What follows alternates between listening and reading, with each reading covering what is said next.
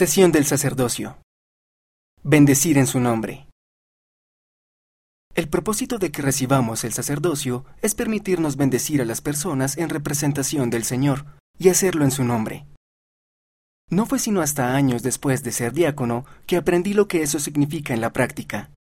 Por ejemplo, siendo ya un sumo sacerdote, se me asignó visitar la reunión sacramental de una residencia de ancianos, donde se me pidió que repartiera la Santa Cena. En vez de pensar en el proceso o en la precisión de mi manera de repartir la Santa Cena, observé el rostro de cada anciano. Vi que muchos de ellos derramaban lágrimas.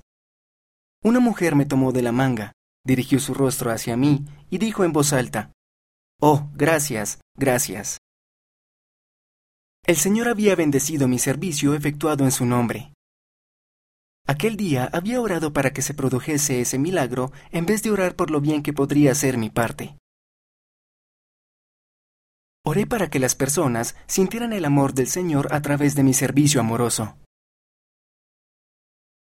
He aprendido que esta es la clave para prestar servicio y bendecir a los demás en su nombre.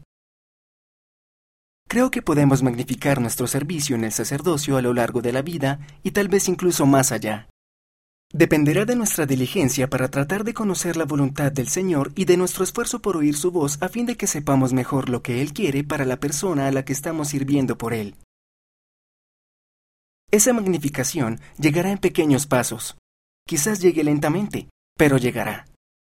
Mira el discurso completo en conference.churchofjesuschrist.org.